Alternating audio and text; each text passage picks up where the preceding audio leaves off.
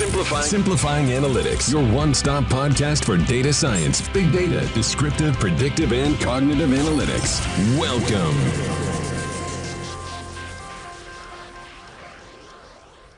Hola a todos, bienvenidos a un episodio más de Simplifying Analytics. Mi nombre es Miguel Molina Coscuyuela, soy fundador de Analyticus y nosotros diseñamos, implementamos y contamos con un portafolio de soluciones de analítica avanzada para educación.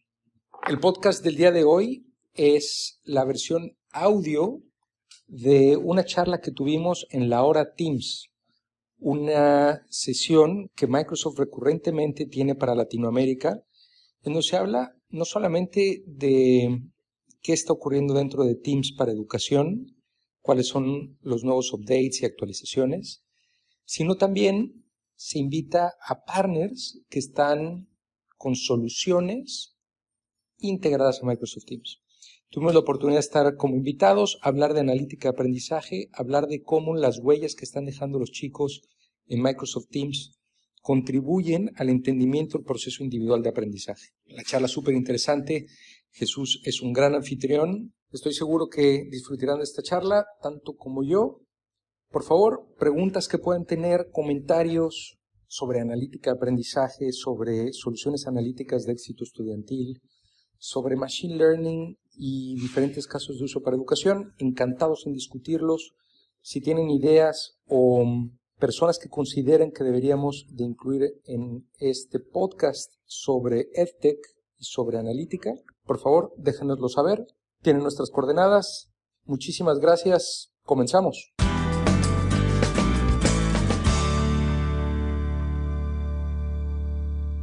Bienvenidos todos y todas a una nueva edición de la Hora Teams.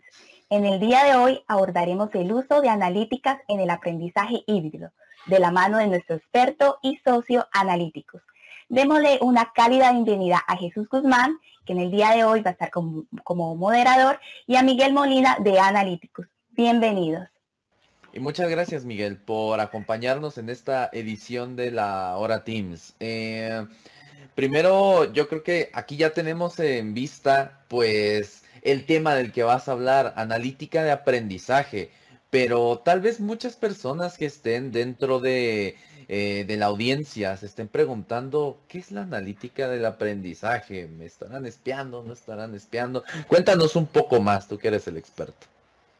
Seguro, Jesús. Bueno, antes que nada, de nuevo, gracias por la invitación. Y es muy comúnmente utilizamos el, término de analítica aprendizaje y analítica de aprendiz de manera intercambiable. Es como nosotros en Analíticos lo hemos definido, y es una de las em, formas de definirlo más común en la industria, analítica aprendizaje es cuando los indicadores te hablan propiamente del proceso de aprendizaje del estudiante, el proceso cognitivo. Y por el otro lado, la analítica del aprendiz, que es la más común, está muy enfocada en el éxito estudiantil. Entonces, cuando queremos ver las tasas de graduación, queremos ver las tasas de permanencia, queremos predecir la probabilidad que tiene un chico en abandonar, queremos identificar competencias que tengan los estudiantes para maximizar su empleabilidad. Todo eso son casos de uso de analítica del aprendiz. En el caso de aprendizaje, pues impacta justamente el proceso de aprendizaje, enseñanza-aprendizaje. Ok, perfecto. Eh, me, encantó la definición, muy buena, pero aquí, mira, muchos de los profesores, muchos de los directivos de TI de las universidades me preguntan, primero, ¿de dónde salen estos datos? ¿De dónde los obtienes? Y también, ¿qué me pueden servir? O sea, me acabas de mencionar qué probabilidad tiene un estudiante de abandonar, pero ¿qué más puede hacer? Porque a veces a los profesores nada más les interesa pasar lista, pero no saben que pueden llegar más allá. Completamente válido, eh, mi estimado Jesús. Y si te parece bien, preparamos de este lado algunos slides para profundizar en este tema y el rol que puede jugar Teams activamente en la analítica de aprendizaje. Entonces, habiendo dicho eso, la gran pregunta es, como institución, si hoy ya estoy utilizando Teams o si estoy considerando utilizar Teams, ¿cómo puedo sacarle jugo desde una perspectiva de analítica de aprendizaje. En estos últimos par de años hemos estado trabajando en una solución, le llamamos Portrait, y la solución está muy enfocada en resolver dos problemas. desde una perspectiva del estudiante, cómo podemos motivar al estudiante. Hoy se sabe que por muchos estudios la emoción es la puerta de la cognición. Un estudiante que no está motivado es un estudiante que no va a aprender, va a tener un bajo desempeño académico. Y por el otro lado, en Latinoamérica tenemos una tasa de abandono muy importante. ¿Cómo a través de la analítica aprendizaje podemos atacar estos dos temas? Y quiero plantear un escenario para que imaginemos. Imaginemos que pudiéramos de forma sistemática entender cómo aprende un estudiante. Y en ese entendimiento sistemático de cómo aprende Jesús, cómo aprende Miguel, cómo aprende Stephanie, pudiéramos identificar áreas de oportunidad o áreas de refuerzo. Y con ese entendimiento pudiéramos mandar mensajes personalizados que desde una perspectiva pedagógica estuvieran dándole la mano a los estudiantes para impactar su motivación, para apoyar el rendimiento académico y desde luego personalizar la experiencia estudiantil.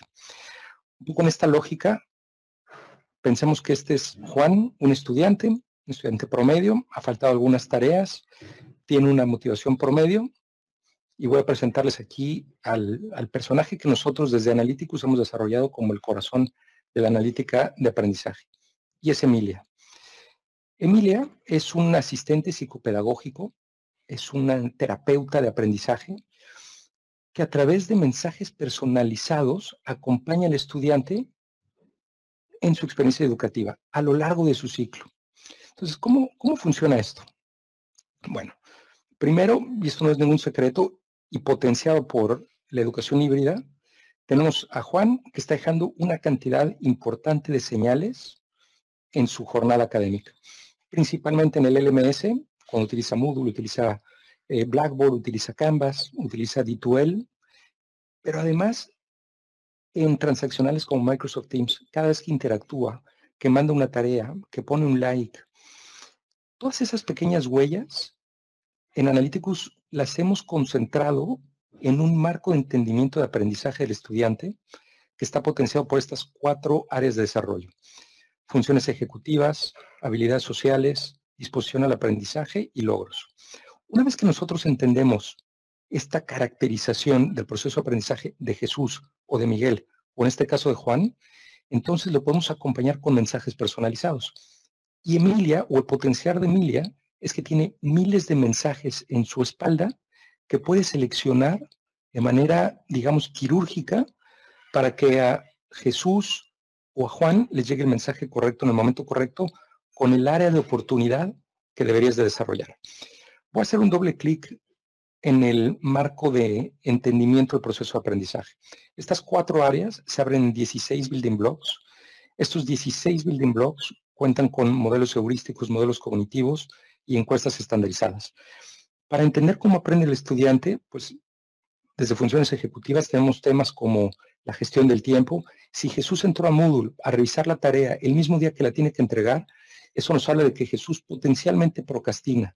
Y Emilia podría acompañarle con mensajes para evitar la procrastinación. Si hablamos de competencias sociales, cuando los chicos están interactuando a través de Microsoft Teams, eso nos habla de comunicación, liderazgo. Las características de las escrituras de los textos que generan los chicos, ya sea porque los depositan en el LMS o a través de entendimiento que pueda tener Emilia en una encuesta con el estudiante, nos habla de la disposición al aprendizaje. Ansiedad, resiliencia, optimismo. Y por el otro lado, aprovechamiento para entender eficacia y eficiencia del proceso de aprendizaje. Con esto tenemos una fotografía completa. Desde la perspectiva de disposición al aprendizaje, solo para hacer ahí un poco de énfasis, desarrollamos sobre la tecnología de los modelos cognitivos de Azure un modelo basado en los Big Five Traits de personalidad para que a través de la escritura tomemos rasgos intrínsecos de la personalidad del chico y con eso poder entender en esos rangos emocionales cómo Emilia lo puede acompañar. Entonces, recapitulando un poco, tienes el chico, el estudiante que activamente está dejando huellas en Teams, en el LMS, que caracterizamos o generamos ese portrait, ese retrato, para que después Emilia la acompañe. Entrar un poquito más en detalle de las huellas que hoy están quedando en Teams, porque no necesariamente la institución tiene un LLMS, no necesariamente tiene un uso estandarizado del LMS, eso nos pasa con muchísima frecuencia. Entonces Teams se vuelve una fuente todavía mucho más importante. Y desde el propio Teams, de manera natural, podemos entender si están visitando un canal, si están participando, si están dando likes, si están atendiendo a las reuniones o a las, charlas. Hay algunos plugins naturales de Teams como Reflect, muchos de ustedes los conocerán, que permiten preguntarle al chico sistemáticamente y continuamente cómo se siente. Y esto pues es oro molido desde la perspectiva de disposición al aprendizaje. Estas huellas que vienen tanto de Teams como de Reflect nos ayudan a enriquecer el framework o el marco de entendimiento del proceso de aprendizaje. En los mismos cuatro áreas de desarrollo, aprovechamiento, funciones ejecutivas, habilidades sociales y disposición al aprendizaje. Entonces, por un lado tenemos huellas que está dejando el chico en diferentes transaccionales, que puede ser que ni siquiera haya un, un LMS, en cuyo caso Teams se vuelve todavía mucho más enriquecedor al poderle hacer preguntas al estudiante de su proceso de aprendizaje. Una vez que tengo todos esos insumos, hago mi caracterización para después acompañarlo con los mensajes. Estos mensajes que interactúan a través de un bot, nosotros lo llamamos un terapeuta virtual de aprendizaje, eh, cuenta con dos componentes de inteligencia artificial. Por un lado, una base de conocimiento de miles de mensajes y por el otro lado, el entendimiento del lenguaje natural para poder interactuar, interactuar con el chico. ¿Cómo usa esto? Entonces, en este ejemplo están viendo a Emilia interactuando con un chico y mientras va interactuando con este chico, em, haciéndole preguntas, potencialmente rellenando, por, por falta una mejor expresión, rellenando alguna de las cajitas de los indicadores para entender el proceso de aprendizaje a través de preguntas. Una vez que esta caracterización se va completando, hay una serie de reportes desarrollados en Power BI que pueden ver del lado derecho que empoderan al docente, pero también a la organización para entender características propias del proceso de aprendizaje de los estudiantes. Características del proceso de aprendizaje de Juan o de Jesús o de Miguel, pero también de un grupo en particular, de una generación en particular, de los estudiantes de una facultad o de una escuela. Y con esto Pues poder tener un acercamiento y una intervención y una experiencia mucho más personalizada para Juan, para Jesús o para Miguel. Evidentemente, esta personalización de la experiencia debería de impactar en la satisfacción, en el desempeño académico y en la retención. Para cerrar, ¿qué es Portrait?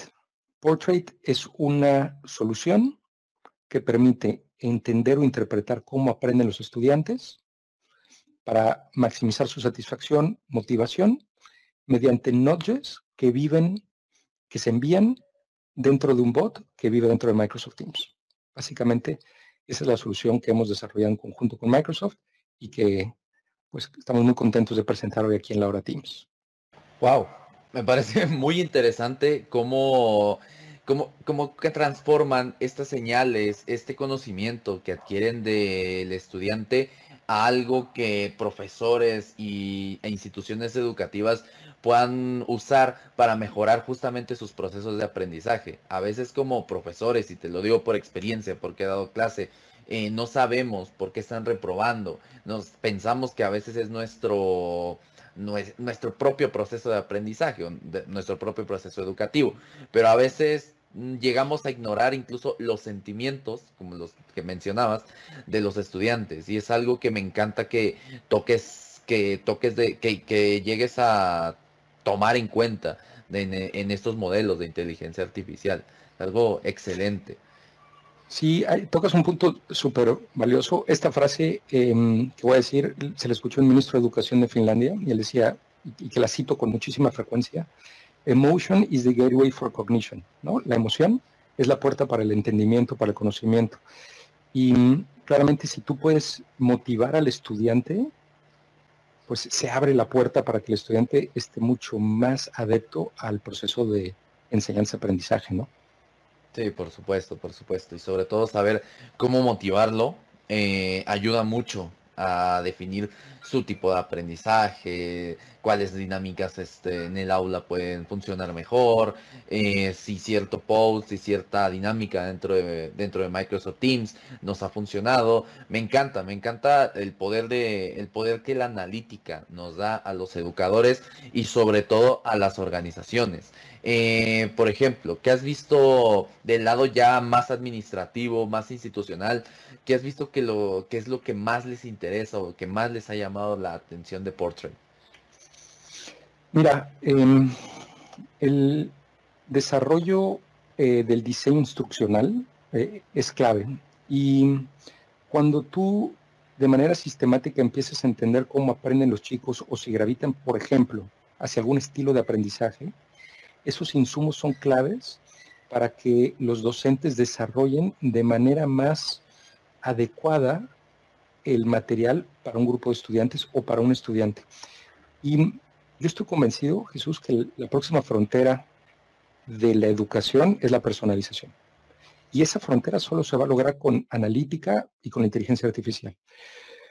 este primer esfuerzo que hoy estamos compartiendo está muy basado en personalizar la experiencia, pero a donde debe de llegar es a la personalización del contenido. Hoy todos estamos impactados en el mundo de entretenimiento, pensamos en Netflix, pensamos en Amazon, en, el mundo de retail, en que uno ve lo que quiere ver, como le gusta, a la hora que le gusta, eh, uno compra lo que quiere, además me recomiendan cosas que hacen sentido.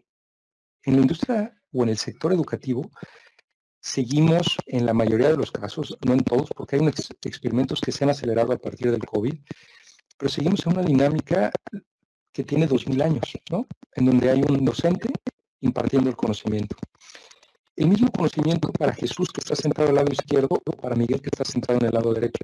Para Jesús tiene una habilidad de multiplicar con tres dígitos, para Miguel que tiene la dificultad de multiplicar con un dígito esta personalización debería permitirle acercar a Jesús en multiplicar con cuatro, pero reforzar el conocimiento que tiene Miguel. Ahí es a donde yo creo que esto tiene que llegar.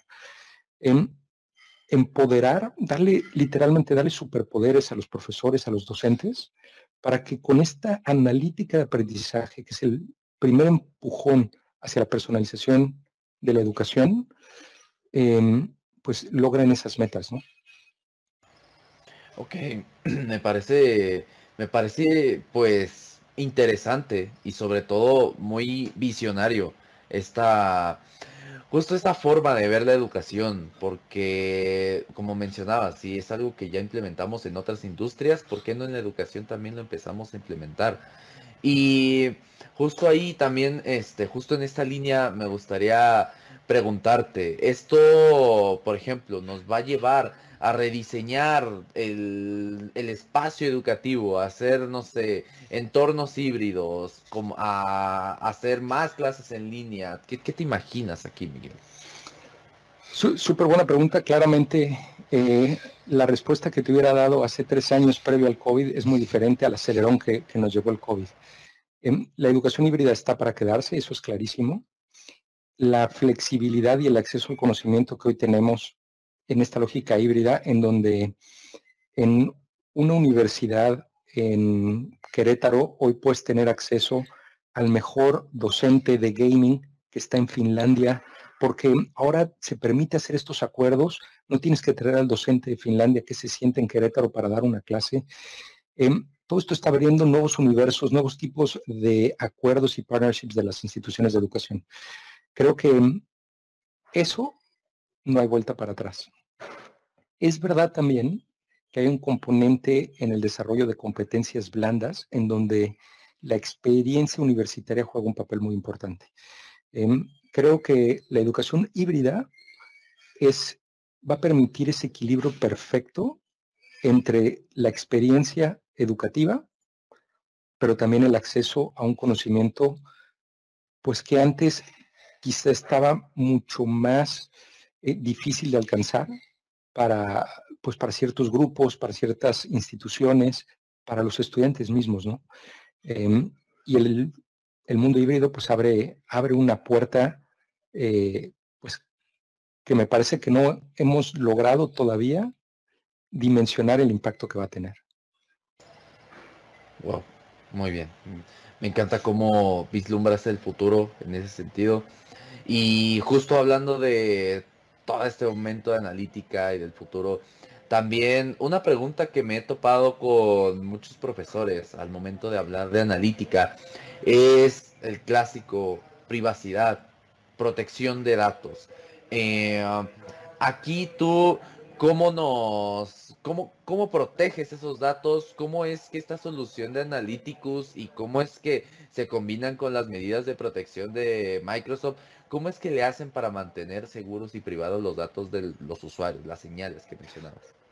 Súper buena pregunta, Jesús, y claramente es un tema con el que más nos estamos topando, ¿no? Hay eh, una serie de principios éticos que Microsoft ha publicado para el uso de los datos y mm, quien esté interesado puede buscar en Open Education Analytics, Ethical Principles, eh, son los principios que Microsoft está empujando para eh, justamente soluciones como estas o soluciones de otras índoles.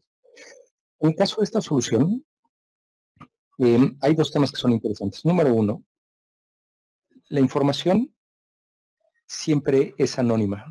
Los modelos no funcionan con información de Juan o de Pedro, sino hay un proceso de anonimización o pseudonimización en donde la información de Jesús me llega y se procesa en la nube de Azure como, como un número. Cuando yo se lo regreso a la institución, la institución lo regresa a poder identificar, a quitarle ese seudónimo y poderlo identificar nuevamente como, como Jesús para poder eh, interactuar y entender de manera mucho más profunda. Eso uno. Otro tema es que en las interacciones propiamente que tiene eh, Emilia dentro del bot de Teams, vive en el tenant de la institución. Entonces, la información está protegida por la misma lógica y el mismo framework propio de la institución y de Microsoft Teams. En ese sentido, hay un alto nivel de privacidad. Otro tema que es importante y que tiene que ver más con el tema ético es eh, los modelos que caracterizan a los estudiantes son modelos muy inclusivos. A diferencia de, pensemos en los modelos tradicionales de inteligencia artificial que pueden ser, el, el output puede ser inclusivo o exclusivo.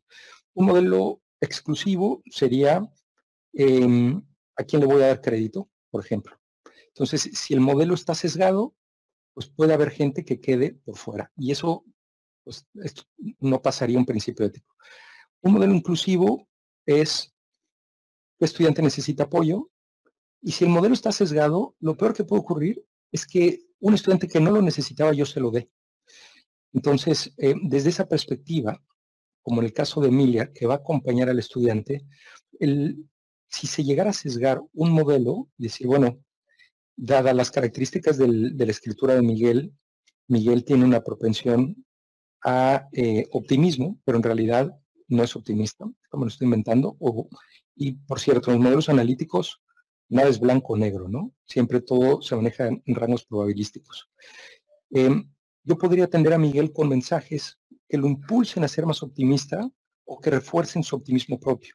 Entonces, desde una perspectiva ética en el uso de los datos, eh, no hay riesgos intrínsecos de modelos sesgados. Pero no haber sido demasiado eh, rimbombante y, haber podido responder bien la pregunta. No, sí, eh, totalmente bien respuesta. Creo que se entendió perfectamente bien. Igual en un momento en la sesión de preguntas y respuestas, pues vas a, va, hay que, pues, para que la gente te pueda dar sus dudas, sus opiniones y demás. Creo que como última pregunta, ya para pasar directo a las sesiones de preguntas y respuestas de, nuestro, de nuestra audiencia, me gustaría preguntarte dos cosas. La primera es que en muchas ocasiones las instituciones están muy apegadas a sus LMS, por ejemplo, Moodle, Canvas, este, eh, Blackboard, por ejemplo.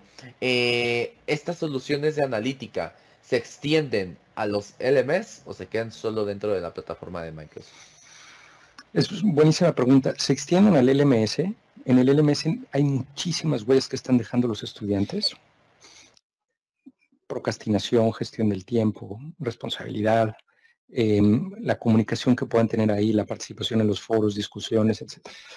Habiendo dicho eso, en estos últimos dos años que hemos estado implementando esta solución, nos hemos topado con que hay una falta de estandarización instruccional en el uso del LMS. Y a lo que, lo que quiero decir, a lo que me refiero, es que en ocasiones hay un docente que utiliza todos los recursos que da Moodle, los quizzes, las discusiones, pero hay otro docente que solo utiliza Moodle para subir las presentaciones, para subir el PDF, para subir las lecturas. Lo que, lo que nosotros proponemos es que Emilia, cuando identifica esos vacíos, le hace preguntas directamente al estudiante a través de Microsoft Teams para llenar esa falta de información cuando por cualquier motivo hay una falta de diseño instruccional estandarizado en donde todos los docentes utilizan todos los recursos de Moodle o utilizan una buena parte. Em, es, una, es una gran pregunta. Las instituciones que se están moviendo a este uso y diseño instruccional estandarizado, pues van a tener muchos más guayas. y esto, esta máxima tiene todos los años en el mundo de la analítica. Garbage in, garbage out. ¿no? Si tienes datos malos, vas a tener malos modelos. Em, entonces, eh, como hemos sorteado esto, es a través de preguntas puntuales a los chicos. Me gusta esa analogía de garbage in, garbage out. Es como si te alimentas eh, sanamente, tienes un cuerpo sano. Si te alimentas con solo comida rápida, no te esperas. igualmente en estos modelos de, de analítica y de inteligencia artificial. Me encanta. Pues bueno, solo me queda agradecerte por tu participación, por todo el conocimiento que nos has brindado y, por, y sobre todo por toda la apertura que siempre tienes para las iniciativas, en especial con temas de analítica. No, al revés, Jesús. Muchas gracias por la invitación y siempre un, privilegio. Gracias a todos. Gracias, Jesús. Gracias, gracias, gracias. Muchas gracias por habernos acompañado una vez más. De nuevo, cualquier pregunta que tengan sobre las discusiones, si quisieran que habláramos de algún tema en particular, alguna industria, algún caso de uso, Déjenos saber, nos encuentran en info.analyticus.com, también en las redes sociales, en Facebook, Twitter, LinkedIn, Analyticus, con Y, con K y latina. De nuevo, muchas gracias y hasta la próxima. Simplifying Analytics, your one-stop podcast for data science, big data, descriptive, predictive, and cognitive analytics.